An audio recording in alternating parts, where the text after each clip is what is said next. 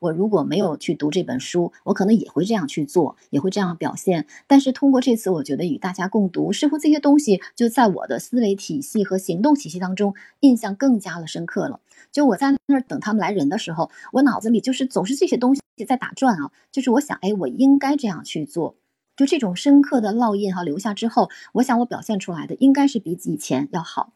所以我就感觉啊，这本书中的原则真的是太棒了。就大家在平时的工作生活当中，真的你反复去应用它，它真的会变成你自己的一部分。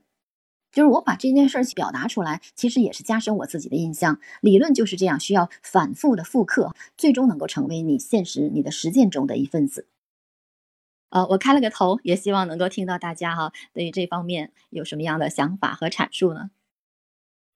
对，我觉得小花说的这个非常的好啊！这本书真的是值得一读再读的书，因为你读了以后，它能够运用到你生活中的方方面面。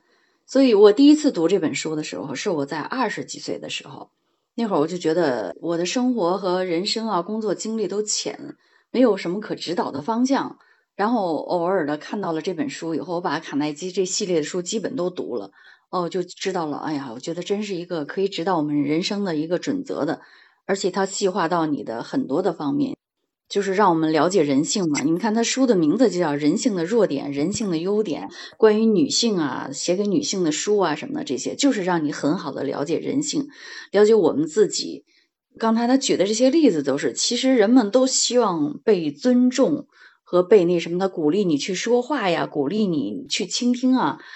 如果我们觉得我们自己被尊重了以后，他就能放低身段啊。就像这些案例，还有我原来在做客户经理的时候，呃，我接触都是那些个领导层的啊，就是我那会儿对学校嘛，都是院长啊，然后他们的处长啊什么级别的，我从来没有以我们是对立面的客户和那个什么之间的关系，觉得他们是我的老师一样。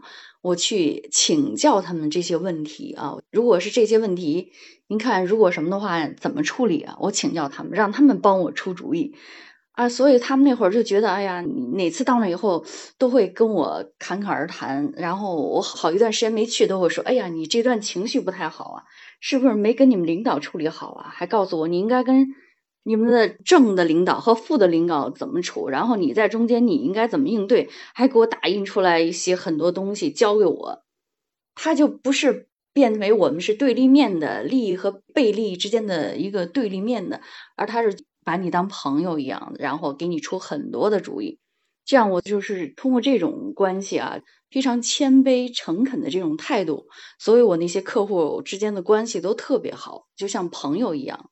没有客户之间的关系，哪怕我出门一段时间，我都会提前打电话告诉他们，我要出门一段时间。如果您有什么问题，我不在的时候，你可以留言给谁，然后他会上门帮您服务。所以说，哎呀，我就觉得那段时间就是因为彼此之间这种相互的诚恳啊、理解，所以与客户之间的关系就是特别的好。我们的这个合同啊、签订啊或者什么。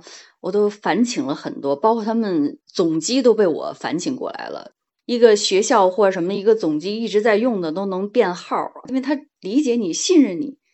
所以那时候我觉得这个营销不是你要把利益看得非常重，然后变成一种亲人朋友。你了解人性，你尊重他。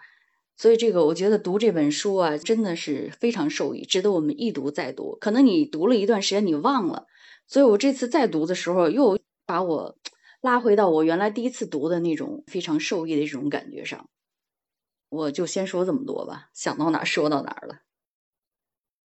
姐姐说的太棒了，因为谢恩花她本身啊就是做过主持人和歌手，但是她居然呢还有做过营销的经历哈，所以她的我觉得经验上也是非常的丰富的。刚才她讲的这一段哈让我特别有感触，就是你在去做销售的时候，可能你让你的客户帮你出主意哈。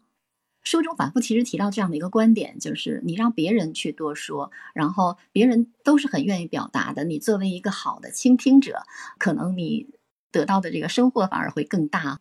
这个很有意思。我觉得书中好多条你会发现它都有相似之处，然后基本上都是这样的一个道理。如果我们把这个道理是刻在我们的平时的形式当中啊，真的是你会从中发现，好像柳暗花明又一村。